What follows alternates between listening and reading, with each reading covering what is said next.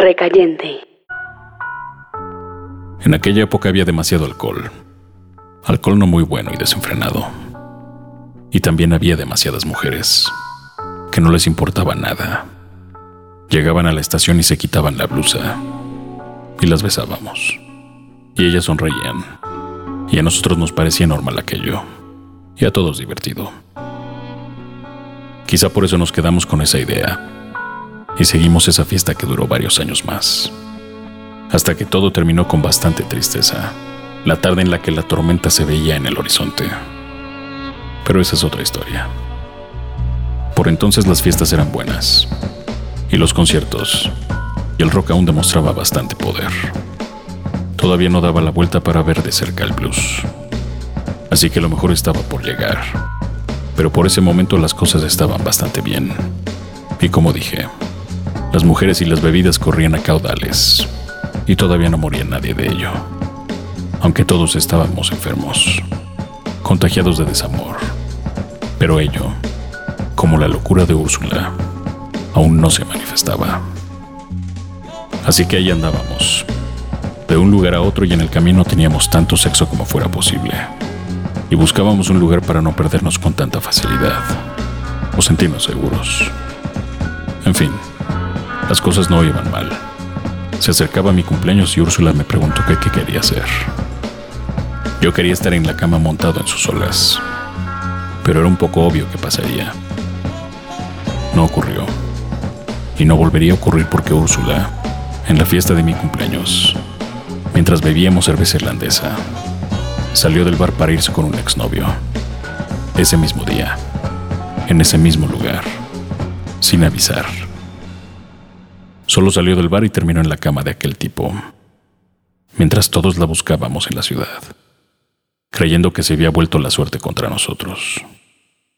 Y así fue como la locura de Úrsula comenzó a manifestarse. No porque me dejara la misma noche de mi cumpleaños, sino por lo que sucedió después.